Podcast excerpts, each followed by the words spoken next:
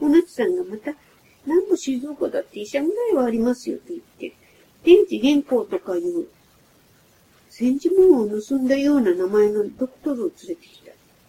枕朝になって、腹の痛みもおかげで取れて、ありがたいと出立する15分前におなつさんを呼んで、昨日申し込んだ結婚事件の抱く日を尋ねると、おなつさんは笑いながら、静岡にはスイカもあります。お医者もありますが、一夜作りのお嫁はありませんよと出て行ったきり、顔を見せなかったそうだ。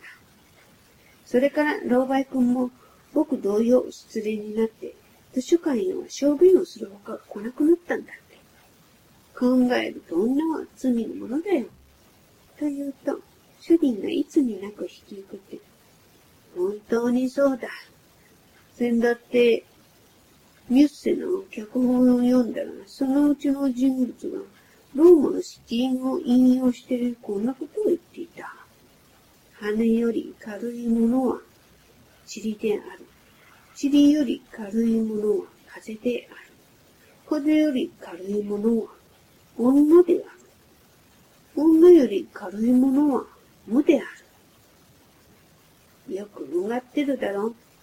女なんか仕方がない。と妙なところで力んでみせる。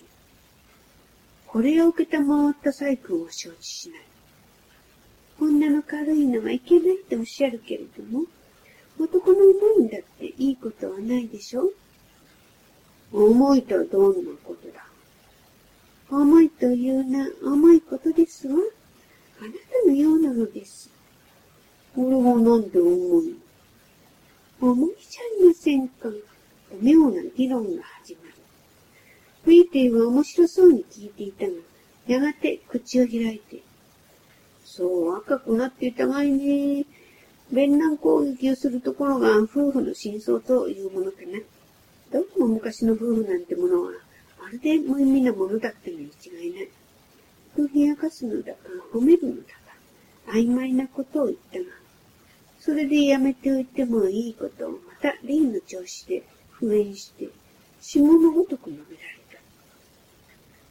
昔は亭主に口弁当なんかした女は一人もなかったんだっていうか、それなら推しを女房にしていると同じことで、僕などは一向ありがたくない。やっぱり奥さんのように、あなたは重いじゃありませんかとか、なんとか言われてみたいね。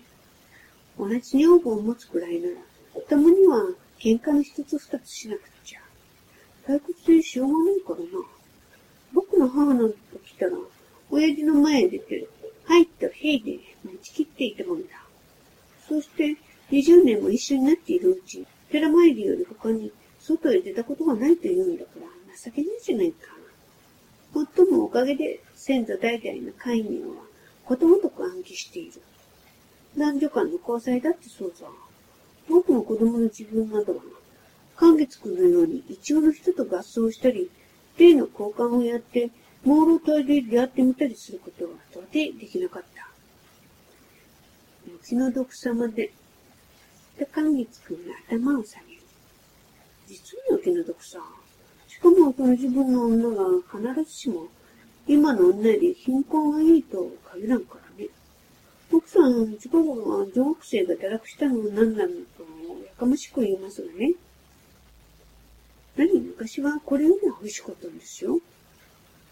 そうでしょうか。と、サイ君は真面目である。そうですとも、ってたらめじゃない。ちゃんと証拠があるから仕方がありませんよ。くしゃみ君、君も覚えているかもしらんが、僕らの5、6歳の時までは女の子はドーナツのようにカゴへ入れて、天秤棒で担いで、売って歩いたもんだ。ねえ、君。僕はそんなことは覚えておらん。君の国じゃどうだか知らないが、静岡じゃ確かにそうだった。まさか、とサイ君が小さい声を出すと、本当ですか？と関月君が本当らしからぬ様子で聞く。本当さ、現に僕の親父が値をつけたことがある。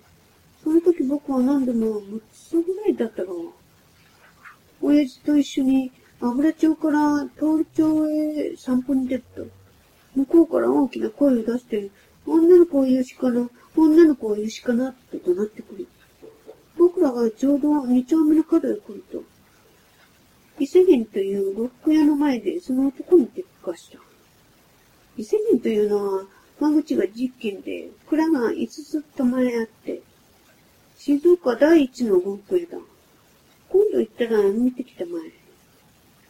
今でも歴戦と残っている。立派なうちだ。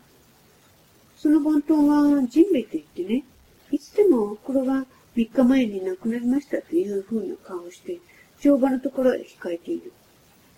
ジンベイ君の隣には、ハツさんという24、5の若い衆が座っているの。このハツさんがまた温床立志に帰依して、3、7、21日の間、そば湯だけで通したというような青い顔している。ハツさんの隣が長丼で、これは昨日火事で焼き出されたかのごとく、焦然とそろばんに身を持たしている。長丼と並んで、君は呉服屋の話をするのか、一売りの話をするのか？